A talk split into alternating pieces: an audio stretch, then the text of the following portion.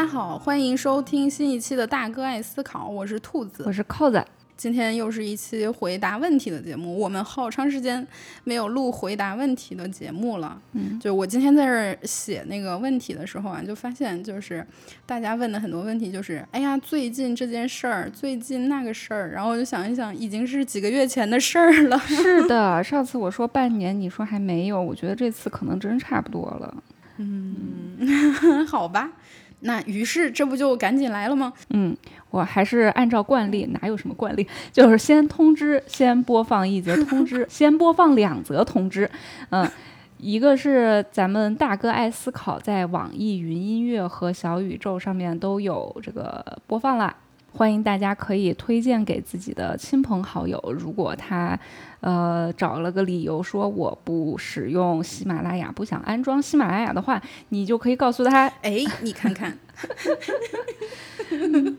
你就可以告诉他你用什么呀？啊，对吧？你他你用什么，我们就在哪儿。呃，网易云音乐，然后还有这个小宇宙，还有 Spotify，还有这个 Apple Podcast，嗯嗯，都是有的。实在不行，你就在那个微信的小程序里面找一个喜马拉雅，然后在小程序里面也可以一样收听，就推给他，就硬推推给他，哎，推给他。那个推微信里面直接把这节目，就是至少喜马拉雅的那个啊，分享给对方，对方在那个聊天的对话框里面直接就能开始播了。而且你退出微信的时候就切换到别的 app，它还在那儿播，就是我觉得这个其实特别好用。嗯，好，第二则通知就是啥来着？哦，我们的微信，我们我们的听友群终于开通了。上一次兔子已经通知过一次，然后再次通通知一下，想要加入我们听友群的朋友，可以微信搜索“大哥爱思考”的拼音，不对，可以微信搜索大呃，就是就是的拼音，嗯，然后添加我们的微信号，然后我们就会把你拉进群里面。嗯嗯，这个群里面现在人不是很多，但是讨论的非常热烈，就是几十个人聊出一个五百人大群的效果，那也是发生过的事情啊。然后大家还在那儿说，就是这个大哥爱思考的微信号到底是谁？其实是个 AI。你们还记不记得我们以前有一个派去加州学习的秘书？这秘书前阵子放暑假了，然后就让他来。微信上值个班儿，嗯，秘书秘书最近那个暑假回来打工了。行，那我们就开始吧。好的，那我来念第一道问题，呃，来自听友红魔鬼白天使，他说：“主播怎么看待拉面哥爆火一事？”嗯，你看这个问题就是一个，呃，当时最近发生的事情，然后结果现在已经早就已经过了啊，过了也挺好的。其实这种事情呢。过了之后，你可能看得更清楚，对吧？对，你看，就是盒子他们就很很明白，是不是？他们麦克说节目就是自打开播以来，短短的时间赶上了多少个热点，人家坚决不蹭。好，那这个拉面哥啊，就是其实虽然过气儿了，但是我还是不了解，于是我就是之前完全没有听过这事儿，然后看看那个这位听友问了，于是就去搜索了一下。然后给同样不知道的听友们讲一下，拉面哥他就是名副其实就是一个卖拉面的大哥，在这个山东的某个农村地区，呃卖拉面。然后今年初呢，你看这今年初的事儿了，这都要开学了。嗯，然后我们才开始答。那今年初呢，在被一些这个美食博主的短视频拍过之后，他就爆红了。那因为爆红的原因，主要是因为这个大哥卖的拉面才三块钱，而且十五年不涨价，就火了。之后呢，全国各地的网红们就全部涌了过来，挤在这个小小的村儿里面，就不仅拍他的拉面摊儿，还跟踪他到到他家里，就乃至于让他无法正常的生活，也影响到村里面其他人的生活。呃，就自然网上就有很多人打着他的旗号，还骗人卖假货呀，等等。嗯，然后在差不多一个月之后呢，就是大概三月底的时候，村里就已经冷清了。然后村里当时在呃短短的半个月之内就拓宽了马路，建建起来，还有停车场，什么生态植物园、度假村，各种也就没有人了。嗯，哎，这等于是搞基建都白搞了是吗？对的，就是咱们这个基建速度搞得太快，就是 原来也是有坏处的。就嗯，那反正要问我怎么看的话，就是我觉得我们作为旁观者，就真的是没有什么好担心的。就这种事情呢，大家也都知道，就每隔一段时间呢，网上这个互联网上就会出现一次这种。潮流，就比如说最早我记得就是犀利哥，其实那个时候还没有特别的互联网，我还是在报纸上看到犀利哥的，嗯，然后，然后还有那个奶茶妹妹啊，什么大衣哥，还有什么小马云、流浪大师，还有丁真，其实就是丁真算是一个特例吧，但丁真也是这种。就是在在网上突然火起来的，然后在经过一段时间的爆红之后，那有一些人得到了一个我们大众认为是还挺不错的结果，比如说奶茶妹妹，对吧？就也也不知道是算是好还是不好的结果吧。对，在在在前两年之前，大家是觉得还挺好的，也至少没什么不好的。让，他自己觉得好不好就不知道啊。那嗯，丁真呢，就算是还挺幸运的，确实是。然后小马云呢，就是我们大众普遍会觉得是得到了一个不太好的结果，也就是说，也就是那种我们认为，呃，说是流量被利用榨干了之后就又被抛弃的这种结果。就其实我我觉得我们会觉得他们的结果好不好，就是那其实也是我们强加在他们身上的一个判断吧，就是我们自己的得失心。就在看戏的人散去之后，我们好像总觉得啊冷冷清清很凄凉一样。但其实这种亲近它才是常态，对吧？它之前就是这样的，而这种有聚有散也是人间常态嘛。嗯，我们觉得好像啊小马云就被人利用了。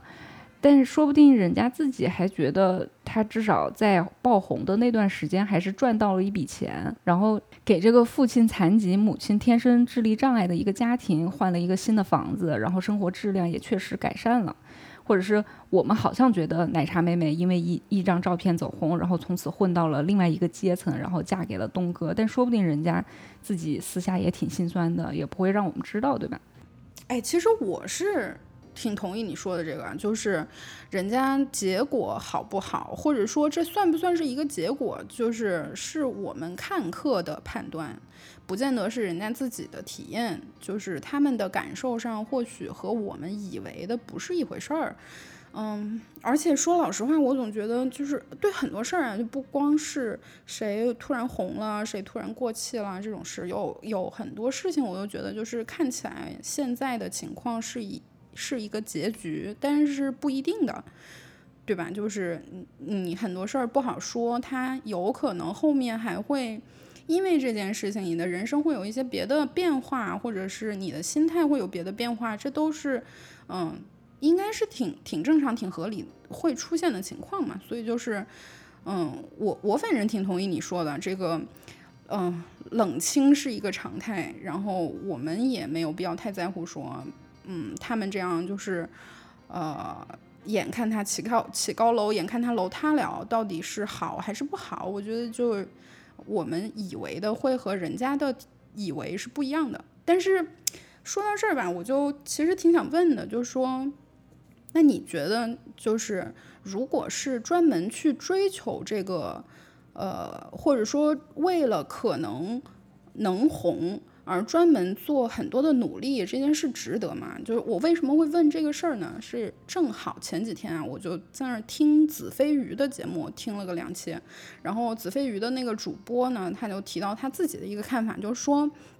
现在很多人决定要不要去做一件事儿的时候，他们会说这个事儿我以前没有做过，所以我很想知道它是怎样一种体验，所以我去做这个事儿。比如说，他就讲了，他有一个朋友，就是因为。一直是自己在深度参与一个公益组织的工作，但是有一天呢，突然就转型去一个公司里面上班了。他当时就说：“这个朋友啊，他就说是因为他从来没有在公司里上班过，所以他就想说去看看，啊，当一个打工人到底是怎样一个体验。就也不是打工人了，他那个职位其实是相相当高管的一个职位啊，嗯，所以他他自己一开始是。”嗯，为这个转型非常跃跃欲试的，但是呢，就事与愿违吧。最后整件事情也是不欢而散，然后中间有很多的矛盾，闹了很多的不愉快。嗯，就是也出了很多的问题，不管是工作上还是呃同事的私人交往之间，都出了很多问题。然后最后这个主人公就又离开了这家公司，并且得出了一个结论，说那我已经尝试过了，我现在知道它不适合我了。就是恰恰是因为我去尝试了，我才知道哦，找就是在一个公司里面老老实实上班这件事不适合我。但是这个子非鱼的主播他的看法就是说，你以体验为驱动力。用这个原因来作为自己决策的原因，其实是在给自己找借口，就是是呃，其实是在给自己缺乏决断力，不知道自己到底要追求什么找的一个借口。就他这个说法，我觉得其实也非常的严厉，就可能事情也没有这么严严肃。但是，而且我本人也并不觉得体验派就是是一个好或不好的这样一个区分，就是。我只是觉得啊，就是这个事儿吧，和咱们正好在说的这个泡面哥的事儿，或者是说红了一阵子，然后潮水就退去这个事儿，在某种程度上是有联系的，而且也确实是今天一个越来越多见的社会现象吧。所以就问一下你怎么想？我觉得这个事情其实，如果你主动去追求，呃，一个爆红的结果，或者是呃想要去当网红，努力的想要去当网红。这个事情，嗯，如果你是一个很清醒的知道这个当网红的后果和收获是什么，然后你做了这样一个很理性的决定，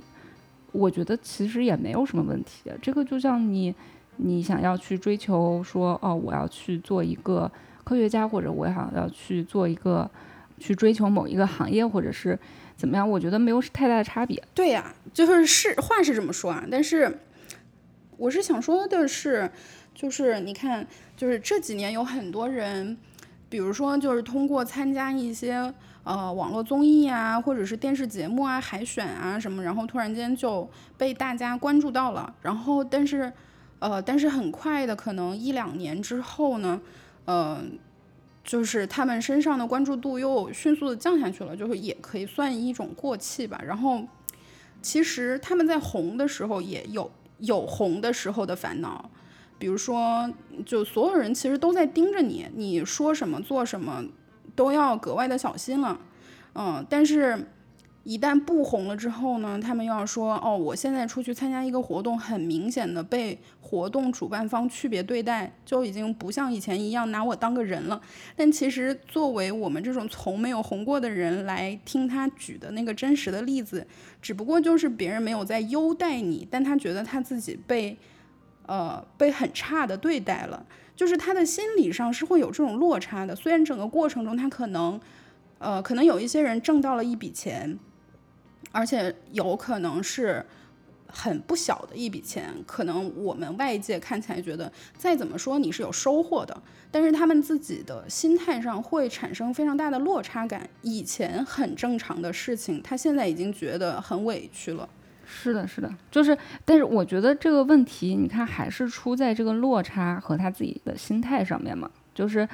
嗯，我我是我个人是觉得，如果你要去追求一个爆红，你就想要。红，那你就要知道，就是红与黑，对吗？就是红，就是后面带着附带的这个下落的这个过程。对对对对，就是下下落的这个过程，就是它它一定是附带的。你不可能，除非你是在爆红的时候，就是突然结束自己的生命，然后那那大家就会觉得哦，这个在在顶端就停止了。我觉得就是这个还是他自己的。这个心态还和他心里如何去接受这个落差的问题，我觉得有，就是我刚才又把话题带偏了，就是其实，嗯，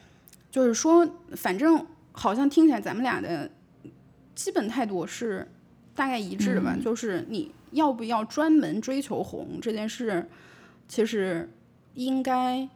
呃要做一个信息量比较丰富的判断，就是就是你得去要充分了解它，它它会给你带来什么？然后你可能会失去它，失去之后你可能会面对什么？对对对，其实其实我我我是觉得，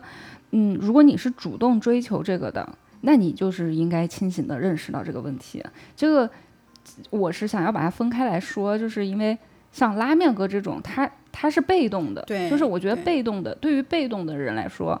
呃。可能他红的时候他也很不想接受，他落下来的时候他也很不想接受，就是我觉得被动遇到这种事情的人，反而他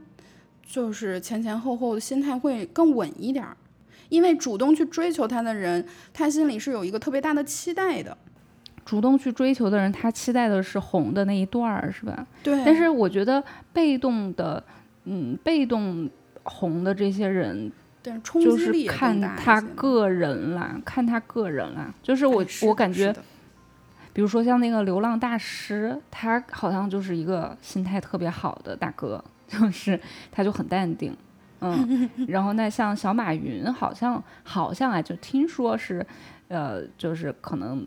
不不是特别能接受，还是怎么样？就是有一些网红，我是听说就那种被流量砸中的人，然后他可能之后是很难去接受的。哦，庞麦郎好像就是，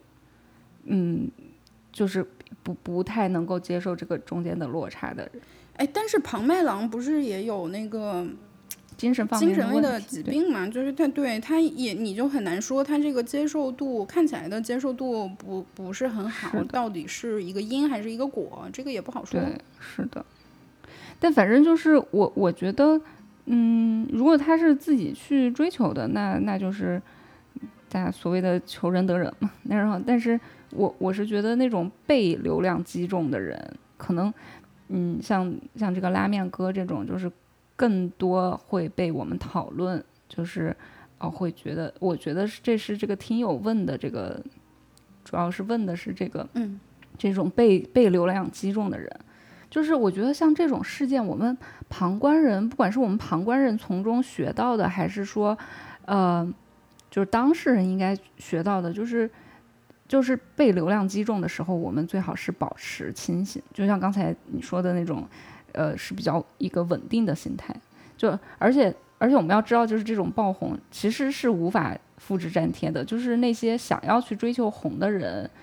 他可能很难去学到。就是他对，只有很少的人可能比较幸运吧，像庞麦庞麦郎这种，庞麦郎应该也是很挺想火的，然后他可以去就就可以被这个流量给相中，但是大部分的人来说都是想要红，然后但是红不起来，想要去模仿这些这些什么拉面哥这些丁真啊这些，就是根本是没有办法，这个叫啥？就求而不得的就。是对，就是我觉得有很多人其实他会在那儿分析说，哦，什么情况下可能会受到更多的关注，你做什么可能会让你的点击量点击量更高，就是这个你真的很难分析得出来。对这个东西是复制不了，就是我们可以复制一些其中的一些要素，就是它可以保证说把这个人捧得还不错，但是他没有办法达到，就是我我觉得如果是做公关的人，应该都知道这一点，就是有时候真的就像拉面哥丁真这种，他就很随机的突然就被流量给挑中了，他就一下就火了。如果你想要去模仿他，呃，你可以可能在某一些程度上，呃，稍微的火一些，然后经过的一些运作，那很多的明星都是这样有这些运作的，但是你还是没有办法做到像那种从一个零然后到一百一下爆红到一百这种程度。就是这些能火起来的人，我还是觉得他们身上是有一分，嗯，奇妙的吸引力。但是我们有时候会觉得，我们能够通过分析和计算算出来到底是什么在吸引着大众的关注度。但是，嗯，我是觉得啊，就是我们以为我们算出来了，但是就还真不一定。就是这个东西是非常难预测的。嗯，是的，是的，就是，嗯，反正就是感觉就是一个无序的这种网络世界，然后时不时就是随机有一个人就被流量选中了，然后所以呢，我是觉得我们可以从中获得的这种教训，也不叫教训，就是从中获得的一些呃思考，就是。呃，假如哪一天我们自己或者是身边的人突然就因为什么莫名其妙的原因就爆红了，或者是遭受了网暴，其实我觉得正面负面其实都是一个道理。那这种，那这种偶然出现的荣或者辱的这个事件，对于我们，呃人生的这条主线来说，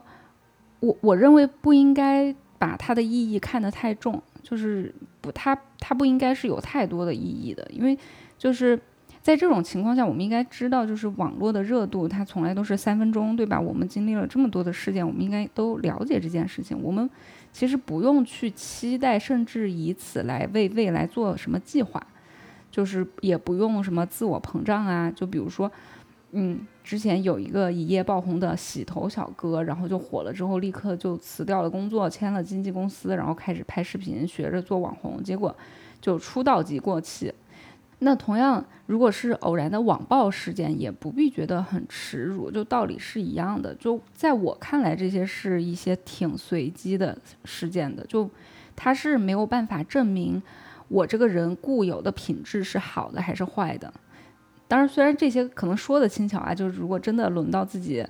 呃，爆红或者被网暴的时候，就会忍不住，还是，呃，会有动感情嘛，就是还是会动心思或者是伤感情。就，但是如果，嗯，我们知道这一层道理的话，应该是会让自己心里有点数吧。嗯嗯。那所以说回到这个拉面哥，我觉得。呃，旁观者其实我们还是一开始说的，我们我觉得旁观者其实是没有办法去评判这些事件给当事人到底带来了什么，而且我们做旁观者确实也是不用先吃萝卜淡操心嘛，就无论人家是得是失，那都是一时的，而且呢，我们也嗯没有必要去指责那些蜂拥而至的人，或者是蹭流量牟利的人，那些人就是拼命的想要火的人嘛，那。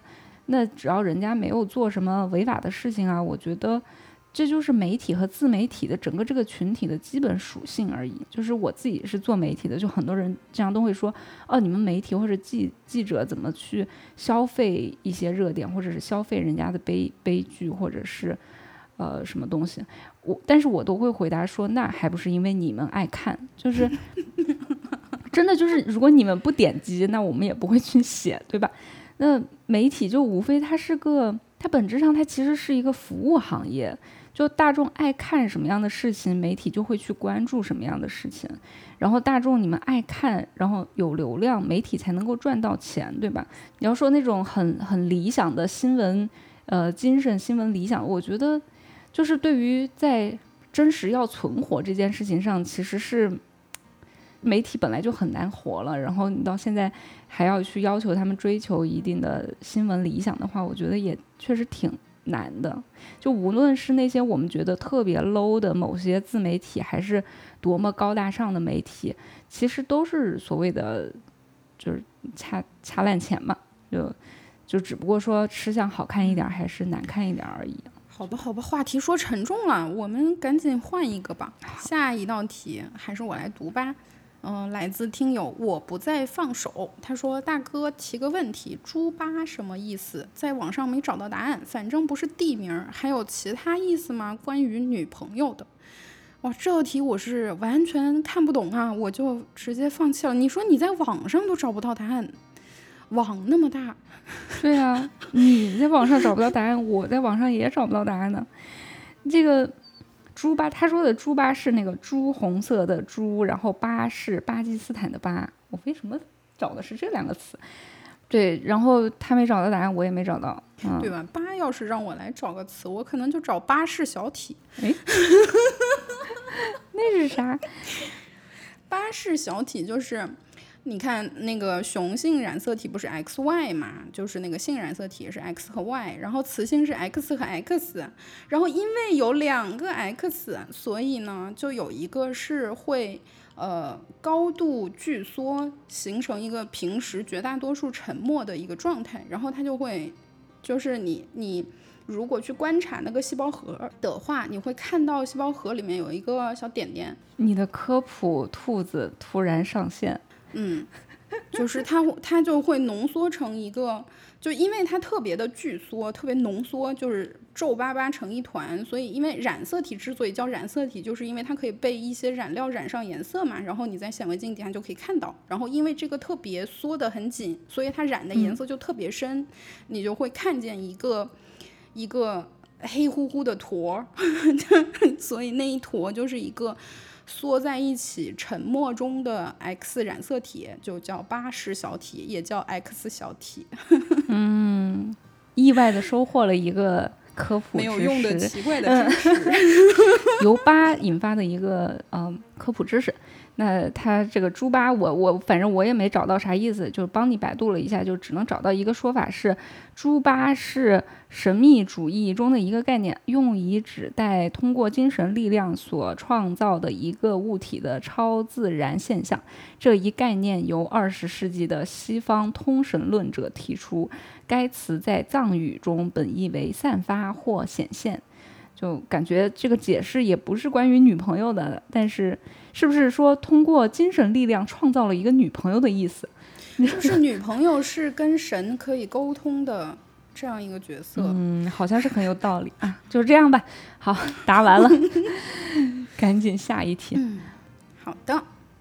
下一题，下一题来自听友 tomato 杠 cloud。嗯，番茄云，番茄云，嗯，番茄云以前也提过问题的。他问说，医院里的人体微量元素测定靠谱吗？好像已经不推荐做了。哎，这位朋友说的这个人体微量元素测定啊，我记得我小时候都测过，就是他就会剪一缕头发，然后去测，说完了之后就说这孩子缺钙缺啥的。你测过吗？嗯，我小时候测，说我缺锌，然后我妈就说，你看缺医院都给你查出来了，嗯，医院都给你查出来，也你这个小孩就是缺心眼儿。对对对对，我妈也这么说。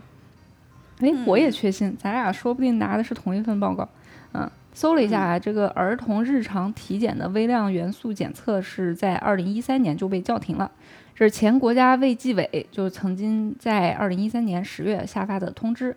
呃，规范医疗机构儿童微量元素临床检测，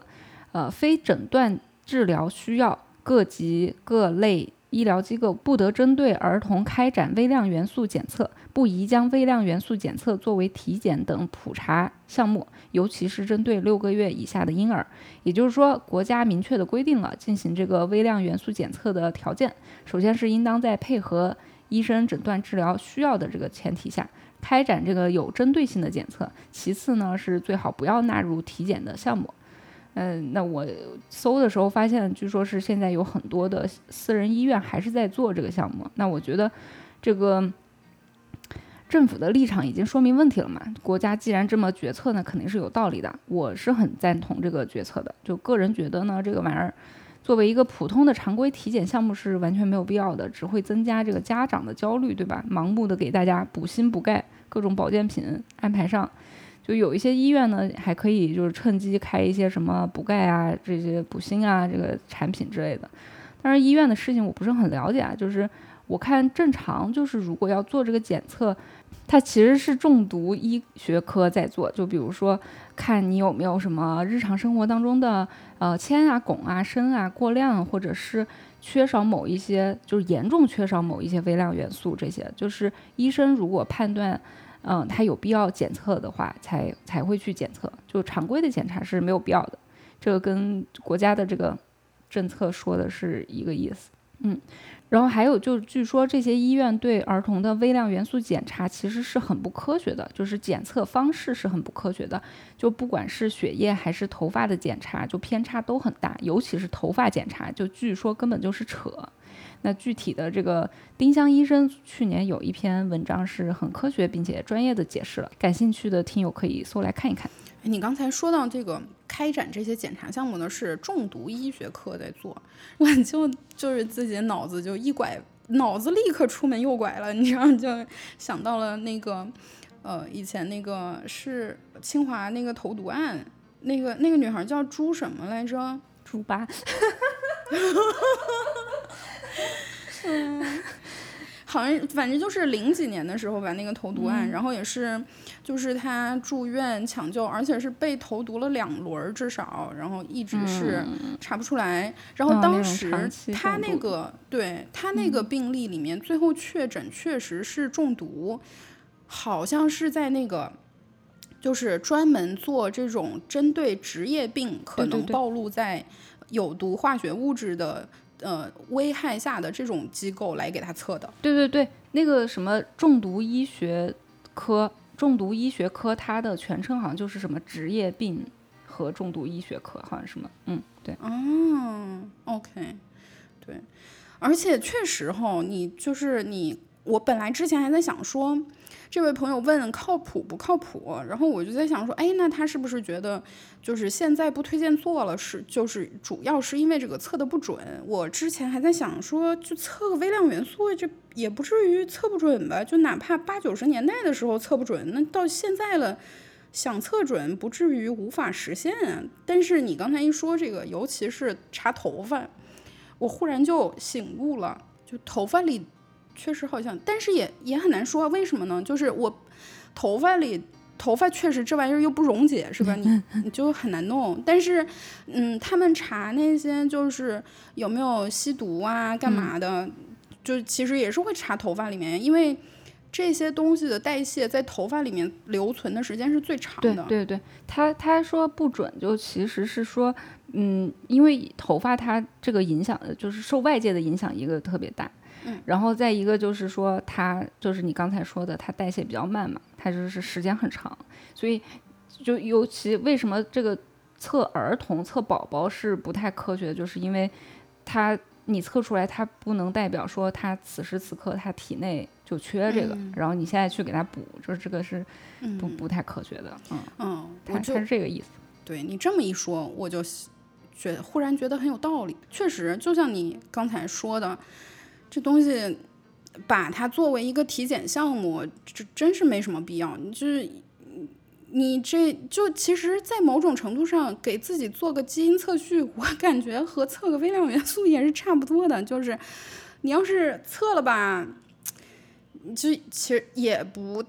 多数情况下也不耽误啥，是吧？就是因为多数人其实没什么问题嘛。就你你，但是你不测呢，你也不耽误啥。而且你测了之后吧，还有可能会造成。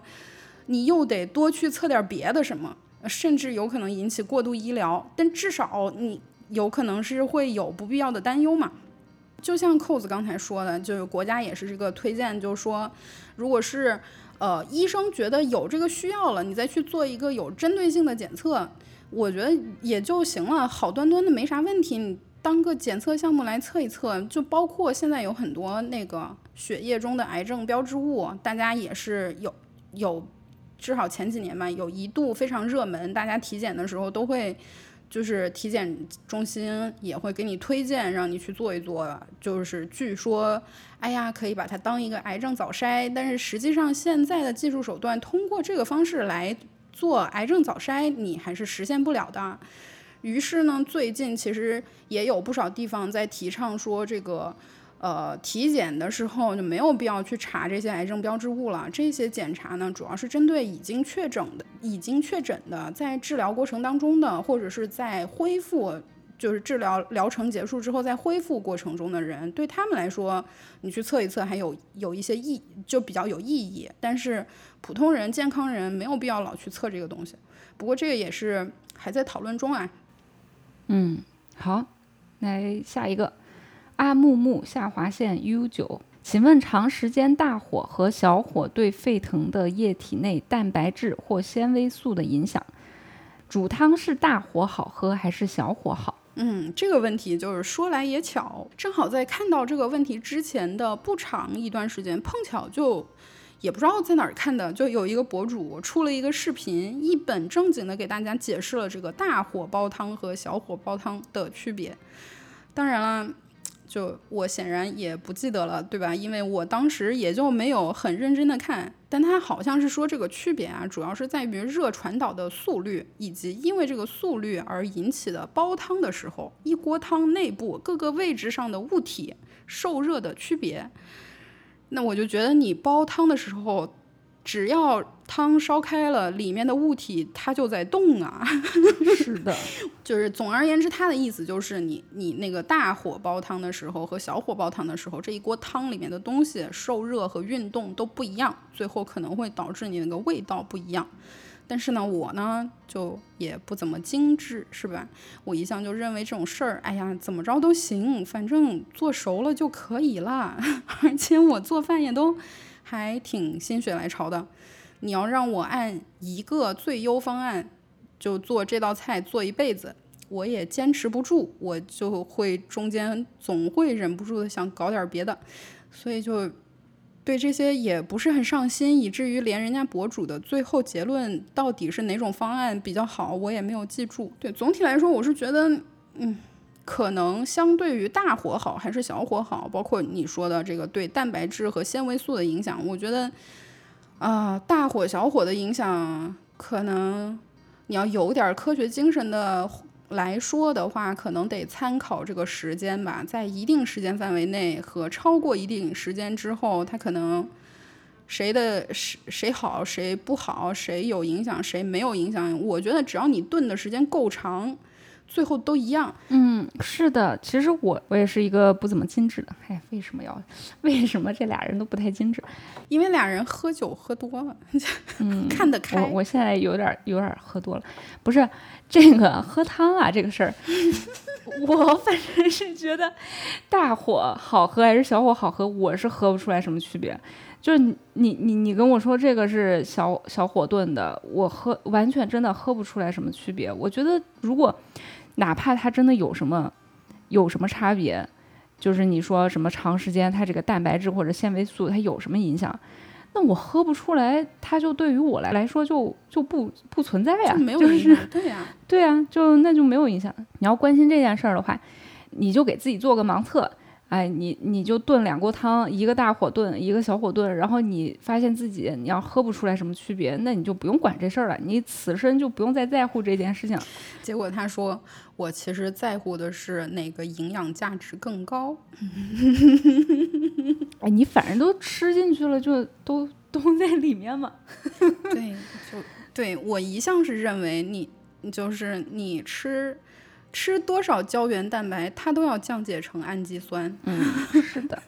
好的，好的，那这个题就这样吧。好，下一道题。下一道题来自听友郑中华的经纪人，他提问说：“呃，他说要提问两个关于粉丝的问题。最近国内科普圈出现了一方科普主播粉丝去别人节目评论区群体性恶评攻击的行为。我的问题是：一。”如果说科普圈比较小众，市场蛋糕小，竞争白热化，那这种现象可以理解。可是联想到娱乐圈，那市场可是大到几乎无远弗届，谁也抢不到谁的。为什么也会出现粉丝网站，而不是各粉自家偶像？二，作为意见领袖，在自。在发生自家粉丝出去引战的时候，好像越劝自家粉丝理性，粉丝会越上劲儿。我家某某这么仁厚，更得护着。如果以后你家粉丝出征是要寸草不生的时候，你们会怎么处理？我家什么时候能有这么多的粉丝？对呀，还能出去引战？哎，反正这个问题，第一个问题说科普圈如果出现这个。粉丝互相攻击的行为，我觉得绝对不是因为市场蛋糕小啊。这个你你自己也说了，娱乐圈市场大到无远弗届，谁也抢不到谁的，还是会出现这个粉丝网上论战，那就是正好说明这事儿和市场大小没关系嘛。那粉丝论战，我觉得是因为就是他们就是粉丝嘛，因为粉丝他就是他代表一种身份认同感，就比如说我自我认同是汪杰老师的粉丝。那我是觉得汪老师的这个想法代表了我的想法，甚至是代表了我认为更好的想法。那我说我是汪杰老师的粉丝，这是一个身份认同，这可能意味着我是有别于回到二零四九老刘的粉丝的，也是有别于思考盒子的粉丝的。那也意味着我所认同的和老刘粉丝所认同的以及河粉所认同的是不一样的。当然了，各粉丝团呢，其实它也是有交集的，因为。其实，比如这三位主播，他们的相同之处，我认为是远过于不同之处的。但总会有一些粉丝呢，他就认为说，他认为认同的就是那那部分的不同之处。那这基于这个有不同认识、不同观点的这个前提下呢，如果性格内向的、安静的也就算了，就比较爱表达的呢，他们就会去论战了。所以你看到最后这儿，决定会不会。论战的就还是粉丝本身的这个性格，所以这个人无论他粉的是谁，或者根本粉的不是一个人，是个东西，呃，比如说中医，比如说转基因，那他也会去论战。而博主也好，偶像也好，就不过是提供了一个辩题罢了。就只要是认识不同、观点不同，就都会去论战。那那那我要抬个杠，就是照这么说的话，粉丝的性格只是决定了他要不要开口嘛。并不决定他是不是赞同，以及他到底赞同谁，就是那个前提不是由性格决定的。就你刚才说，他是基于不同的认识、不同的观点这样一个前提嘛？这个前提还是，就是我我反正是更同意你前面的分析啊，就是说，就是虽然看起来是粉丝论战，但其实呢，它和任何别的意识形态之间的争争论，就是感觉是一回事儿，就是因为。我就是不同意你说的这个东西，我就觉得你说的这不对，就然后偏巧我又爱表达，我就出来表达了一下，然后就后来就吵起来了。嗯，是，就反正我是觉得啊，就是有些人他的天生性格就很爱发表意见、发表看法，而且很爱去争论。就有些人呢，那那另外一些人呢，他性格就不爱吵吵。就是看完什么想法，然后他自己想一想，或者根本就不想，就是看热闹，然后就完事儿了。那还有人呢，就是也愿意发表看法，但是不也不爱吵吵，就是两者都有。就比如说我，或者是以及很多一些主播以及自媒体吧，就是嗯，只是想要表达自己，不想说服你，就这种态度。我我觉得其实这个是做主播或者是自媒体的一个原因，因为就是他只是想要一个。没有别人打扰的一个环境，表达完自己就完了，因为他他不擅长去去对战式的这种吵。就我很喜欢，我很喜欢做音频节目或者是写作，就是呃，因为你你在这个过程当中是没有人来干扰你的，就是没有人来打扰你，就不你不会说你写完一段，然后另外一个人就说不对，你这个怎么怎么样，就是我觉得你可以一次性完整的把自己的。呃，观点表达完，那你那别人看到之后有什么观点，那也就就是另外一回事了。嗯，就是如果你只是爱表达，那有没有人喜欢，有没有关注这件事，不应该成为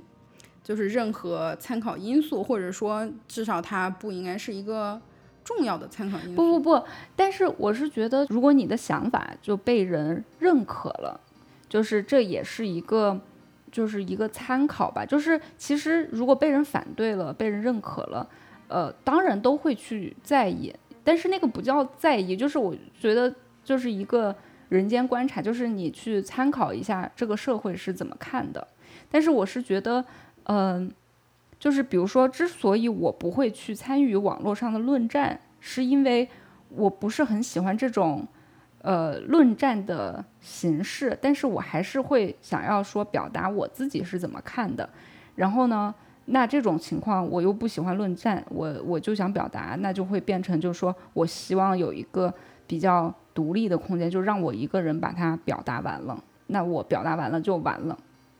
那是不是在就是在博客时代，其实你会更喜欢？对对对对，就是我觉得这种长文的方式，我可以把。自己充分的表达了之后，然后那别人，呃，别人也许会有一个同样充分的表达，然后来来回应，然后那可能我在这个基础上有一些想法，然后我再表达，就是这种形式，我不认为它是一个呃论战，嗯。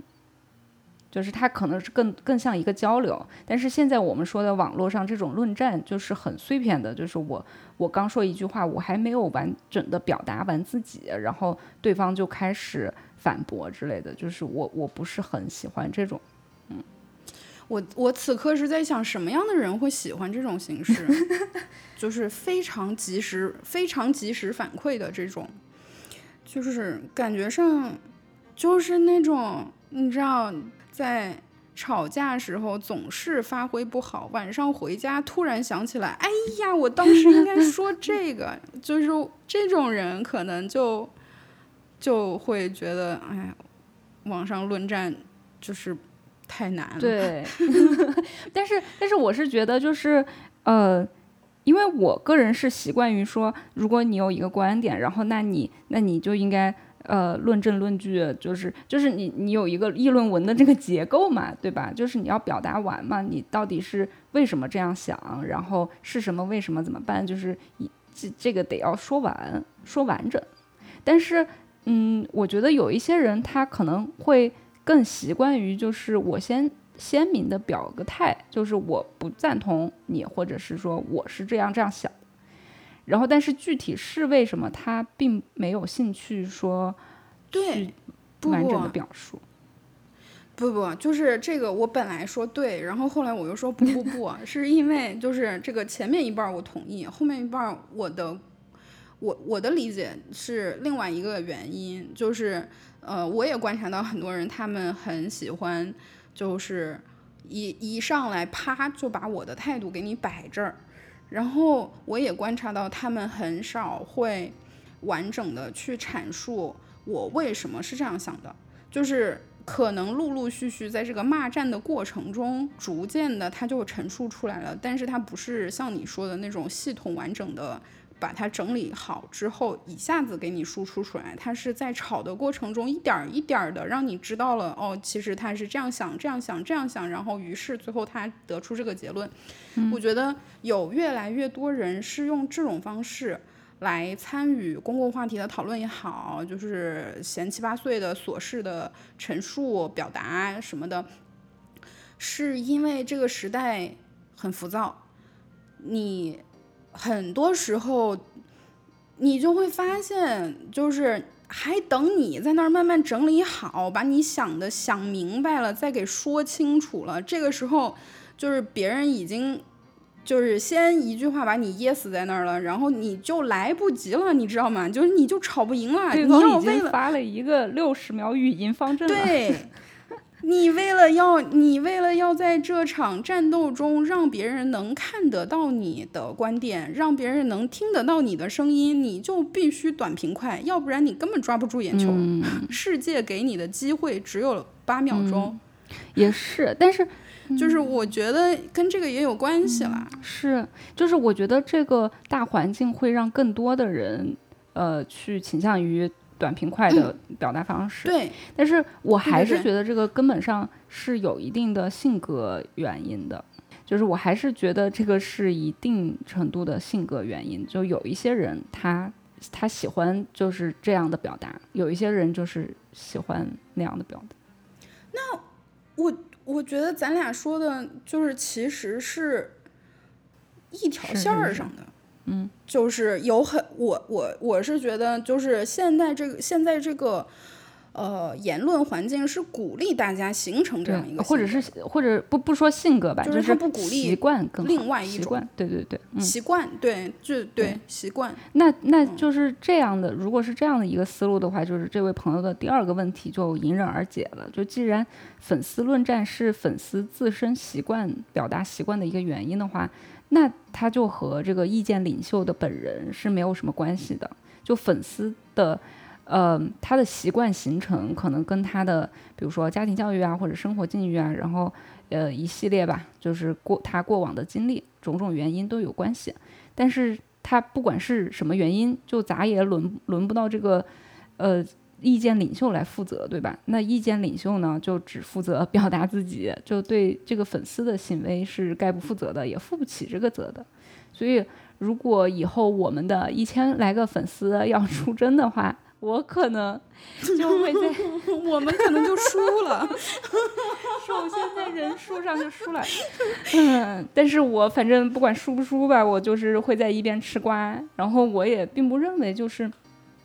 哦，当然这里就是要说要说一个，就是我不认为参与论战的粉丝他的这个习惯是不好的，是不理性的。我觉得也挺好的，就是有一些人他本来就习惯于就是比较安静一些，有一些人就是好战一些嘛。那那这个他本身的这个人类本性如此嘛，就是没有战争的年代，他还是想要搞体育赛事来对战。我我就不喜欢，然后我就不是很爱看。那。体育粉丝也也是很喜欢对战的，就在我看来，他跟看体育比赛一样，就是一种消遣的方式。嗯，而且我觉得啊，你其实其实要是有一个开放的心态，咱们吃瓜的时候吧，也能不断调整自己对很多事儿的看法。你很多很多的社会议题，就是因为大家都在微博上吵吵，于是才有更多人知道了说，哦，原来这帮人还这么在乎这个事儿呢。然后，那你吃瓜的时候，也逐渐就可以了解到，哦，原来这波人持这个你直觉上原本觉得很荒谬的一个观点，它背后是有基于说这么一个观察，然后他产生了这么一个想法，然后他又他又有一些嗯他的理解、他的判断，然后就是他你能看到他背后的思路，虽然。看到了这个思路，也不见得就能让你更同意他的观点。但是我觉得时间长了以后，可能就会多一些人能够彼此理解和包容吧。至少我希望会是这样。而且我觉得这个就是公共讨论的意义之所在。虽然就保不齐说着说着就打起来了，也是有的。嗯，是的，是的，就是就是我我看大家吵吵的时候，就是你能够扩展自己对人类的认识，对吧？就是在自己的人间观察笔记上又增加了一些心得。就是我我我觉得，哎，你们这些俯视俯视众生的人，就喜欢观察我们人间，就是好不容易来一趟嘛，嗯，得写个心得啥的。就是就我觉得。呃，尤其是去观察不同阵营，所谓不同阵营嘛的这个呃想法的话，就对自己启发其实挺大的。就所谓兼听则明嘛，嗯，对，你看像之前大家在那吵吵代孕的时候，然后我就观察到有一波人他们的想法是。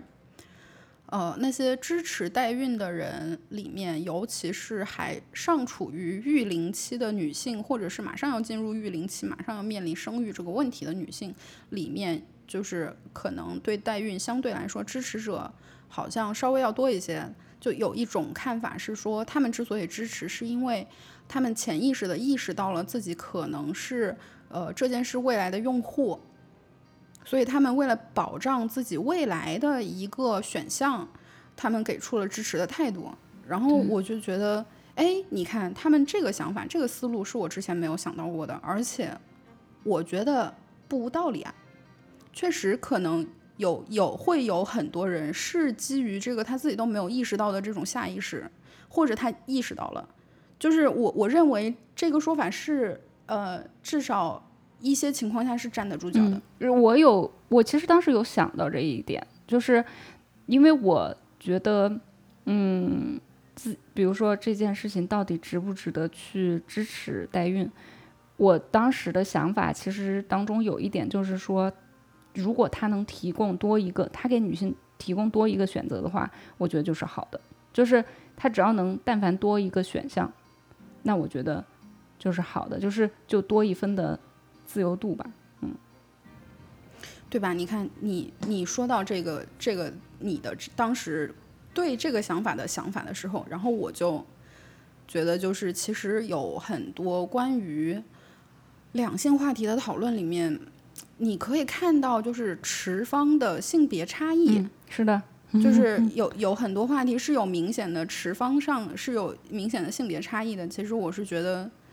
这个性别差异，就是不同性别的人可能更倾向于支持不同的观点，这件事本身就已经说明了，嗯，在我们的社会生活中，不同性别的人面对的，嗯，面对的生活和挑战和情况是不一样的。所以，就是我我觉得，嗯，就是在在这个平等问题上，不管是什么类型的平等问题。我们所有能够被认为真正迈出了第一步的，就首先是看见那个差异。现在我觉得很多时候，大家都还在否认差异的存在，大家就在说哪里有你说的这个情况，你说的这些情况根本就不存在。其实不是不存在，我们很多种种下游行为的表现已经说明了差异是真实存在的。再再一道题，我们收尾了，嗯。那那我来念下一道题，老刘加油！提问说有没有二哥爱思考？你们跟思考盒子什么关系？你们难道是思考兔子、思考扣子吗？这个这个事儿就问过好多遍了。对，这个第一个问题有没有二哥爱思考？以前有二哥、三哥、四哥，但是后二哥后来好像改名了，然后三哥、四哥也在 之前的盖楼活动当中折损，两名大将。然后我个人是很喜欢九哥爱思考的，就嗯，九哥一直有在更新，然后他的节目呢，我每期至少都会听一遍，非常推荐给大家。嗯，对我也挺喜欢九哥的节目的，而且九哥有不止一个节目，他有。呃，四五个专辑吧，我记得好像是有一些已经有一些已经完结了，然后就是你可以听到完整版了，然后有一些是还在呃持续更新中。小宇宙上面也有，给大家推荐一下。嗯，这档节目的。那跟思考盒子的关系，跟思考盒子钱权交易的关系？啥呀啥呀？我我没收着钱，也没收到权啊。你你收到了吗？难道？难道不是应该我们给盒子钱吗？哦，对，这个广告费得结一下。这个，但是但是我们也没收着全啊，就是，但是倒是收到了一套粉丝，嗯，还是谢谢谢谢这个思考盒子何总，嗯，对，还还收到了很多问题，对，是的，嗯，那也欢迎大家送给我们多一些的粉丝啊。嗯，也可以送给我们多一些的问题，多一些的提问的转发评论，呃，还有这个给那个五星好评，就是大家在那个喜马拉雅的嗯节目列表，然后你往左滑，然后右边就会出现一个五星的好评，然后给大，然后大家给给我们一个好评，能够有助于我们在榜单的靠前一点的位置。然后能够被更多的人看到，卑微的主播求你们了，嗯，对，不过不过说说老实话，就是那个我们节目的那个评价，就是打打几颗星星的那个地方，就是也有好几十个评价了，然后我是。隔一段时间就会去看一下吧，然后因为我我觉得就是就和看节目底下的评论留言一样，就是去看大家对节目整体的评价。其实有很多人都非常有才华，然后也很有幽默感啊，也很很机灵，就是嗯角度刁钻，对吧？就是你去看那些评价也非常好玩儿，就挺有意思的，可以去看一下。你就哪怕。哪怕不想评价，你去看一看，看一看，然后你就有灵感了，你突然就很想评价一番，给一下，给一下，给个评价呗。嗯，行，好，谢谢大家的收。好的，那今天的节目就到这里，我们下期再见。